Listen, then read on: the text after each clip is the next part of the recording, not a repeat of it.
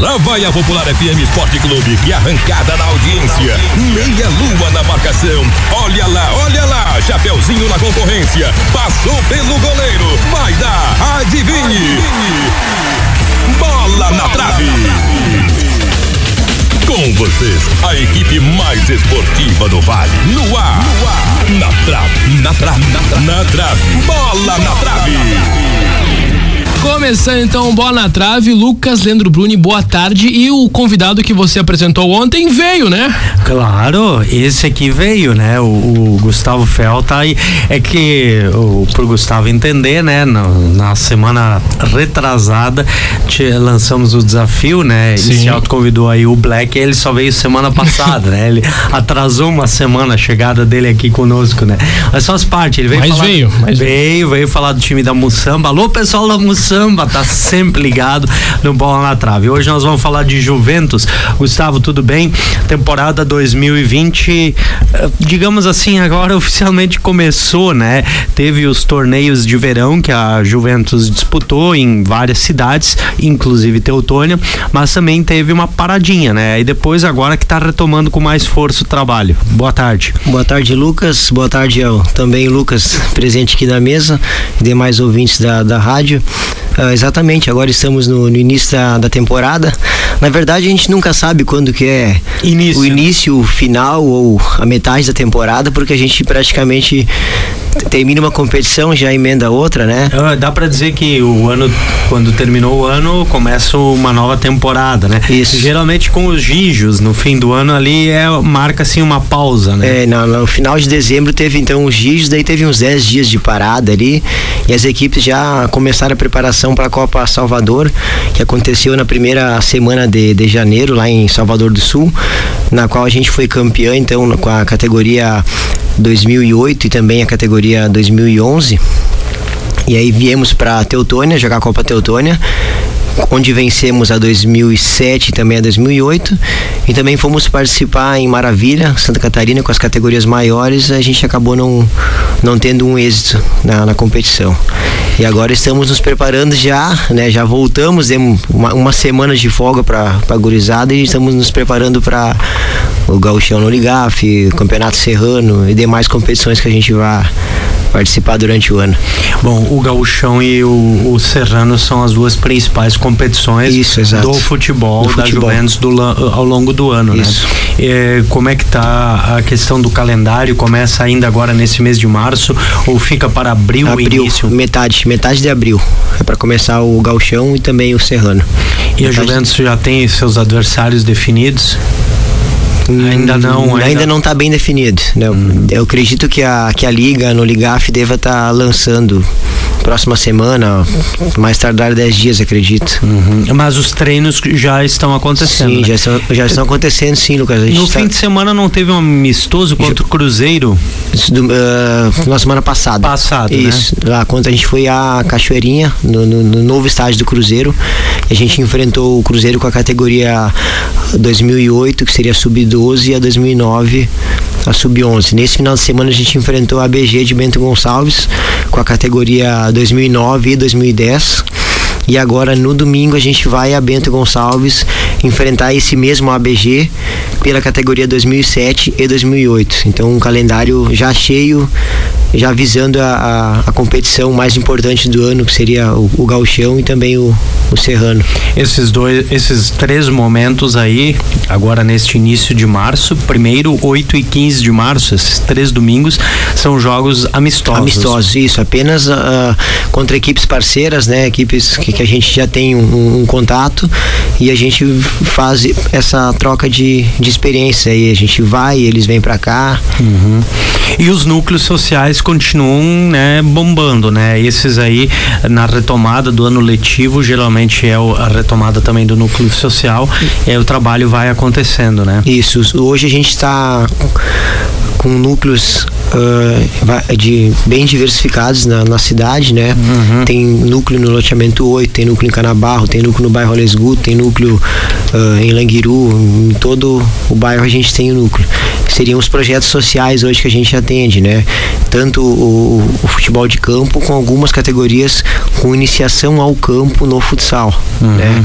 E também tem os núcleos formativos da Juventus, né? Que acontecem em Canabarro no ginásio da Católica, o Languiru na Associação da Água e Teutônia no Encontro da Bola. Esse seria um, uh, por exemplo, um dos núcleos mais que são todo ano que tem nesse nesses locais, né? Esses, Esses núcleos formativos eles seriam intermediário entre o social e o é, time de competição.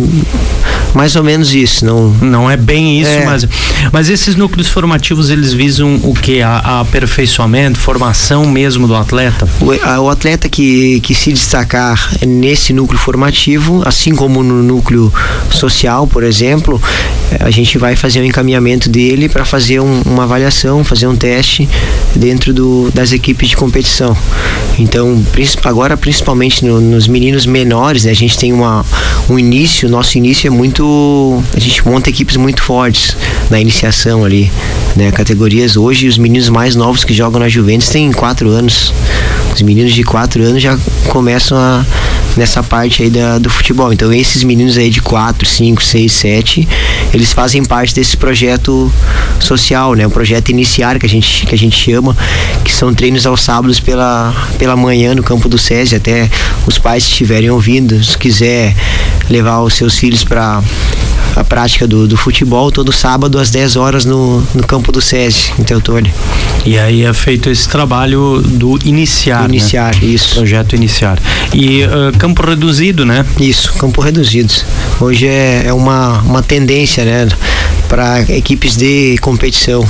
Uhum. É goleira reduzida e tudo mais. É, esse trabalho em campo reduzido é praticamente faz com que dentro de campo isso depois se, se uh, multiplique de uma maneira muito mais natural, né? É porque no caso a tomada de decisão no campo reduzido ela é, é mais rápida, né? E até a própria participação no jogo, né? Se for comparar um espaço reduzido, um futebol 7, por exemplo, um futebol 11, com meninos dessa faixa etária, pequenos assim, né? De, de 6, 7, 8 até 10 anos, acredito, é, o campo é grande, a goleira é grande, né?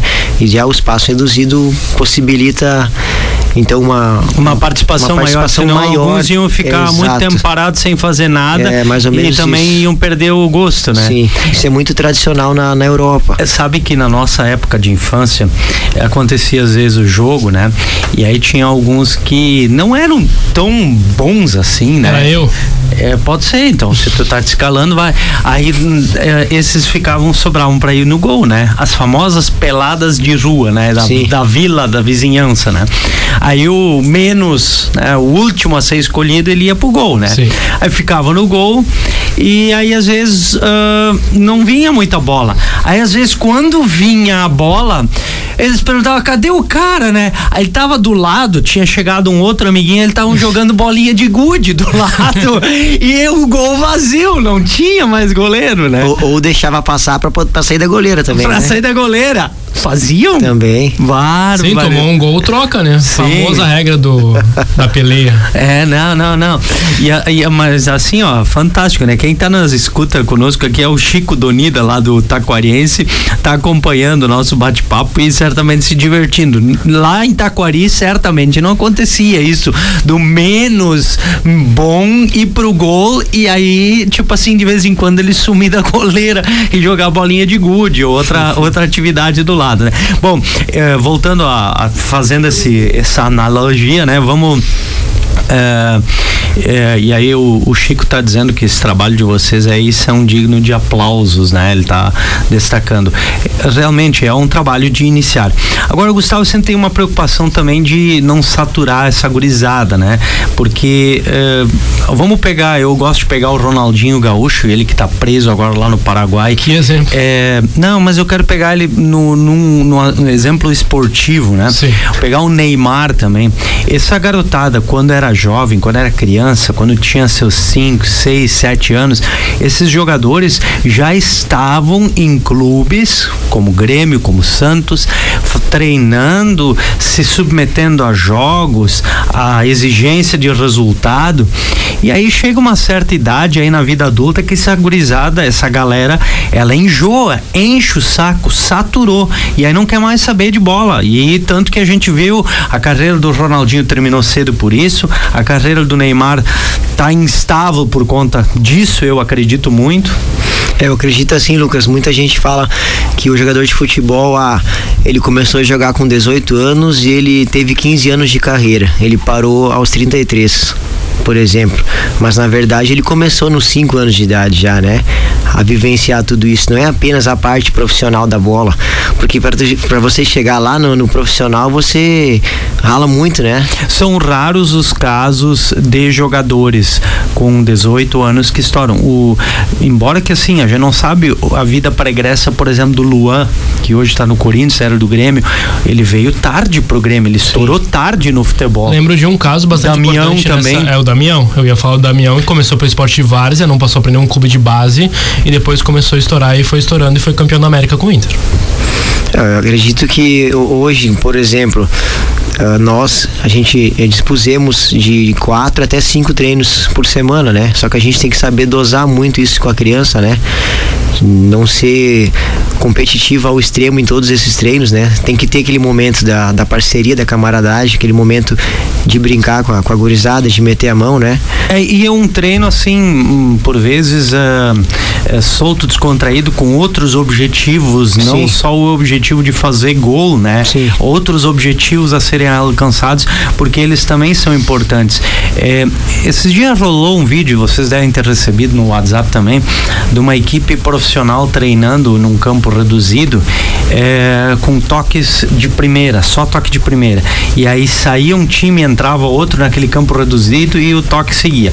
Aí depois eles botaram um lance de jogo dessa equipe fazendo isso uhum. exatamente, uhum. reproduzindo isso em campo num espaço reduzido. Se eu não me engano, foi o Liverpool. É, é era um time amarelo, então não sei se era o Liverpool, mas enfim, é, a, a equipe era amarela. Tanto faz, a gente vê isso em muitos clubes hoje, né? É, Sistematizada. É, porque uh, há, há necessidade do toque de bola rápido, né?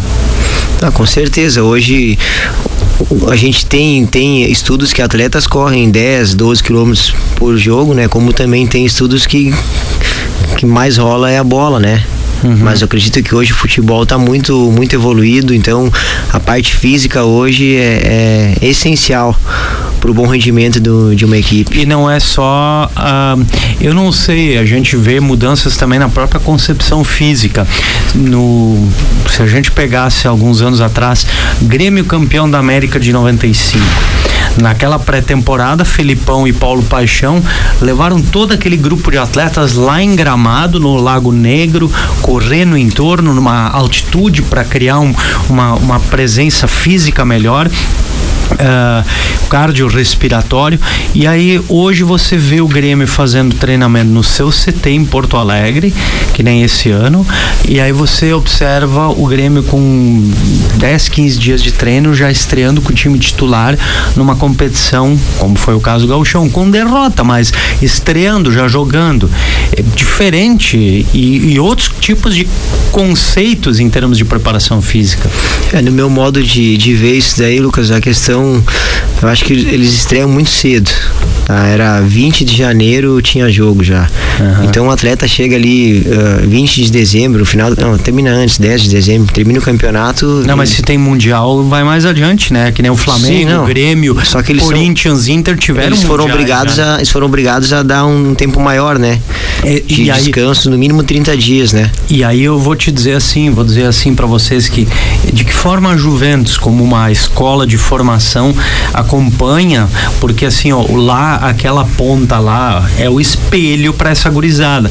Como é que vocês ficam acompanhando essas tendências de preparação física, de modelo de jogo e, e trabalhando isso no dia a dia com a gurizada? Os nossos uh, professores, eles estão se aperfeiçoando quanto a isso, questão de cursos da, da CBF, né? O Renan agora não está mais entre nós, mas ele, ele saiu, ele fez o curso, o pessoal também vai fazer essas licenças da, da CBF. Tô até colocando uma pressão agora no, nos guris, né? O Daniel acabou de voltar de Porto Alegre, tinha uma, uma semana lá de treinamento de goleiro, né? Ele que é a maior especialidade dele.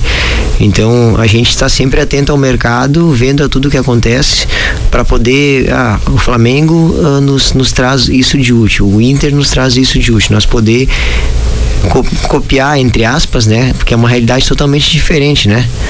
Se você ter aí uh, 20 meninos, né, que estão iniciando a, a sua caminhada na, no futebol do que você pegar uh, um cara já experiente, veterano, com todo um, um, um suporte. É, é, é, difícil comparar assim, né, Lucas, a questão da equipe profissional uhum. com, com, uma escola de base, né? Mas a gurizada, ela assiste muito o jogo, assiste vídeo e quer espelhar aquilo que está enxergando lá na televisão, né? Não, é, hoje nós trabalhamos, né? Por exemplo, ah, a equipe vai atacar no 4-3-3, vai defender no 4-5-1, eles é, os guris são muito muito espertos quanto a isso na, em captar o que o, o professor isso o que o professor está transmitindo né. Então isso é muito trabalhado na questão dos treinamentos. Às vezes é, a bola às vezes eles nem vê bola no treino. Tem, tem uhum. treinos assim um exemplo né ah, vai, vai ter uma parte do treino que vai ser só posicionamento. A gente vai corrigir o adversário joga dessa forma né? a gente conhece o adversário a gente vai enfrentar ah vamos enfrentar o Inter vamos enfrentar o Grêmio não, não dá para jogar para cima dos caras, né? É, é um, cada adversário é uma postura diferente. Não vejo isso muito em alguns clubes brasileiros, por exemplo. É, se for analisar, se você for ver uma entrevista que o Vitor Ferraz deu falando do São Paulo, o São Paulo se ele enfrentar o Náutico, se ele enfrentar o Barcelona, um exemplo, ele vai dar o mesmo grau de importância. Ele vai esmiuçar o que ele puder daquele adversário para fazer a equipe dele neutralizar as jogadas, as jogadas do, desse, do oponente, então, né? Então ele estuda o jogo a jogo. O Renato já não, não, meu time joga assim. É, o Renato é o modelo, mas ele em alguns momentos ele já fez essa adaptação ao estilo de jogo. Algumas deram certo, outras nem tanto. E, e algumas, tanto. e agora não é corneta, mas algumas vezes uh, as lesões ajudaram ele também, né? Sim. Se você for olhar o time de 2017, que foi campeão da América, talvez se o Maico não, não se, se machuca, o Arthur nós não ia conhecer até hoje. Na trave, o Lucas estava mostrando um vídeo aqui, é, eu acho, pro Gustavo. É que, é, é que você estava. Eh, nós falamos um vídeo no primeiro tempo, né? Sim. E você estava se referindo a um lance de jogo do Liverpool, em que toma a bola do adversário no seu campo de defesa, sai jogando inclusive com o goleiro Alisson, tabela até chegar no gol Sim. do Salah. É, aqui eu estava olhando um vídeo e eu e o Gustavo aqui identificamos, me parece que é o vídeo real da Espanha pelo, pelo uniforme amarelo, é, treinando primeiro, né, num campo reduzido formado por é, é, dividido ainda em X, esse triângulo, esse gramado reduzido, e os jogadores tendo que fazer essa movimentação. E depois mostra um lance de jogo, não chega a resultar em gol, mas é feito toda uma troca de passes né, entre a equipe em campo reduzido, né? O que é, é mas aí Gustavo, às vezes você treina, tá tão bem treinado, mas no jogo para, não acontece? É, exatamente, né? É difícil, né, tá, cara? Tá, mas deixa eu te perguntar, vamos lá. Vamos lá. Você treinou isso com a Juventus, tá?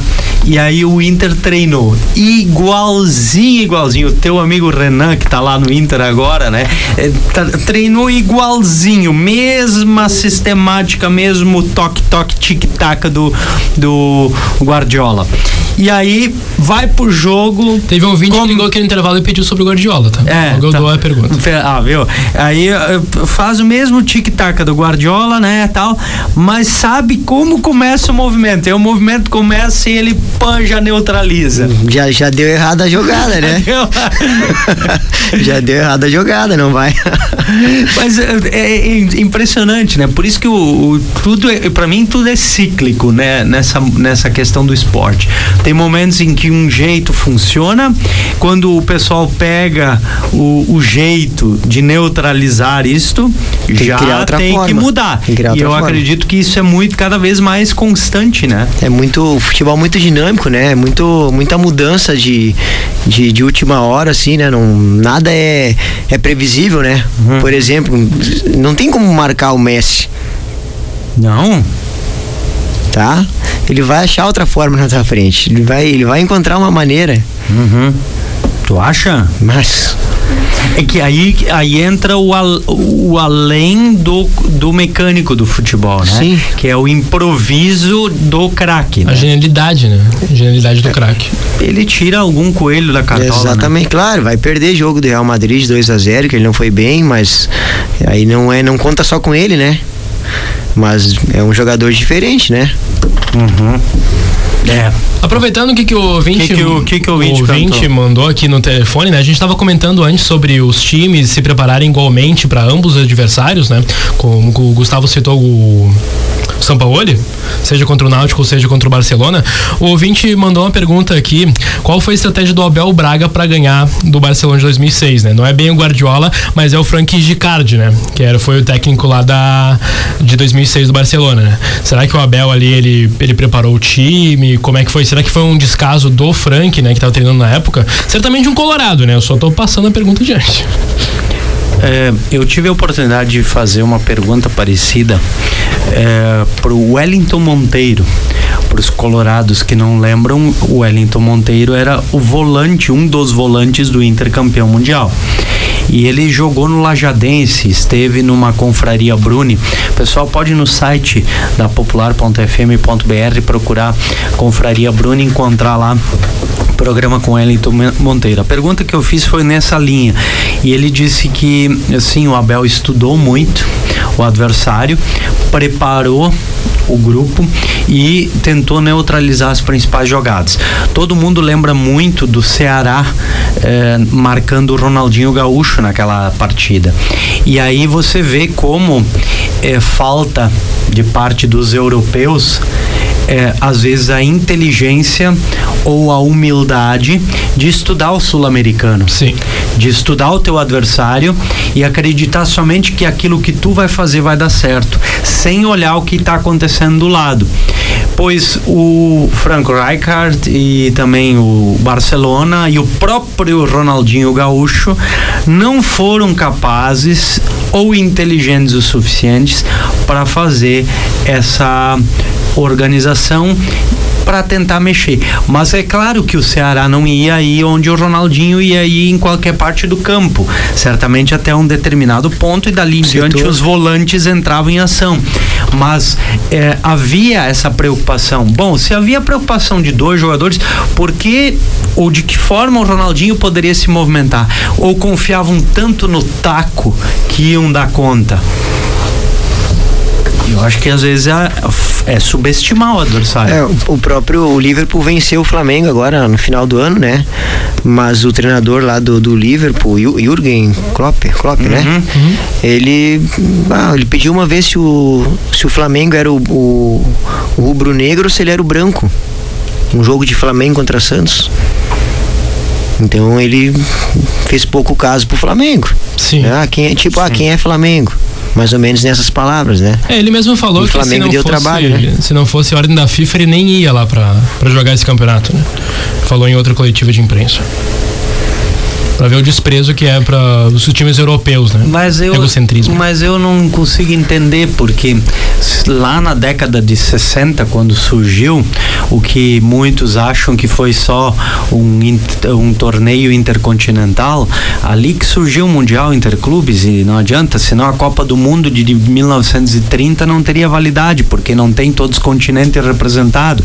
Então, e a FIFA organizou, é, é uma balela para boi dormir, mas lá quando surgiu os, a Comebol e a UEFA, eles decidiram e, e, quiseram, os clubes certamente provocaram isso, até como uma questão midiática, porque uh, o mundo ia ficar assistindo, pô, o campeão mundial fazer um enfrentamento, a escolher um jogo em campo neutro, e por que que foi para campo neutro com patrocínio da Toyota na época da montadora no Japão? Por isso parou no Japão. Toyota patrocinando. Por esse, por um motivo. havia jogo de ida e volta. Você vai pesquisar na década de 60 até 80 eram jogos de ida e volta. E alguns anos os europeus boicotaram por conta da violência de, de alguns sul-americanos, especialmente os argentinos. Muito pau, muito sarrafo. E aí os, os europeus começaram a boicotar. Aí depois retomou nesse modelo de jogo único lá no Japão, perdurando até 2004 até 2004 com esse, esse jogo, né? Então, é, a gente olhar, né? O, o europeu ele já tem uma, uma certa soberba em relação aos sul-americanos, porque foram eles que colonizaram essa região aqui, né? Então isso é, eles acham que eles sempre têm mais. Agora nós aqui como sul-americanos também somos muitas vezes é, digamos assim pouco humildes para aprender. O, o 7 a 1 ainda não ensinou o suficiente para o Brasil. Finalizamos bola na trave? Gustavo, tem mais alguma coisa pra falar? Tudo certo. Só tudo, com... tudo tranquilo, tudo certo. Todas as quartas tu vai estar com nós agora aqui. Nossa, é. é, por nós. Tá, mas tá tem um desafio? Como é que fala nesse programa? Não, não. Quem vir três vezes seguida pede música. Olha lá, hein? tá bom. Nós vamos começar a mexer, botar uns desafios aí pra gurizada também, tá? Tá, beleza. A gente agradece o espaço aí, tá, pessoal? Este podcast foi produzido pelo Grupo Popular de Comunicação.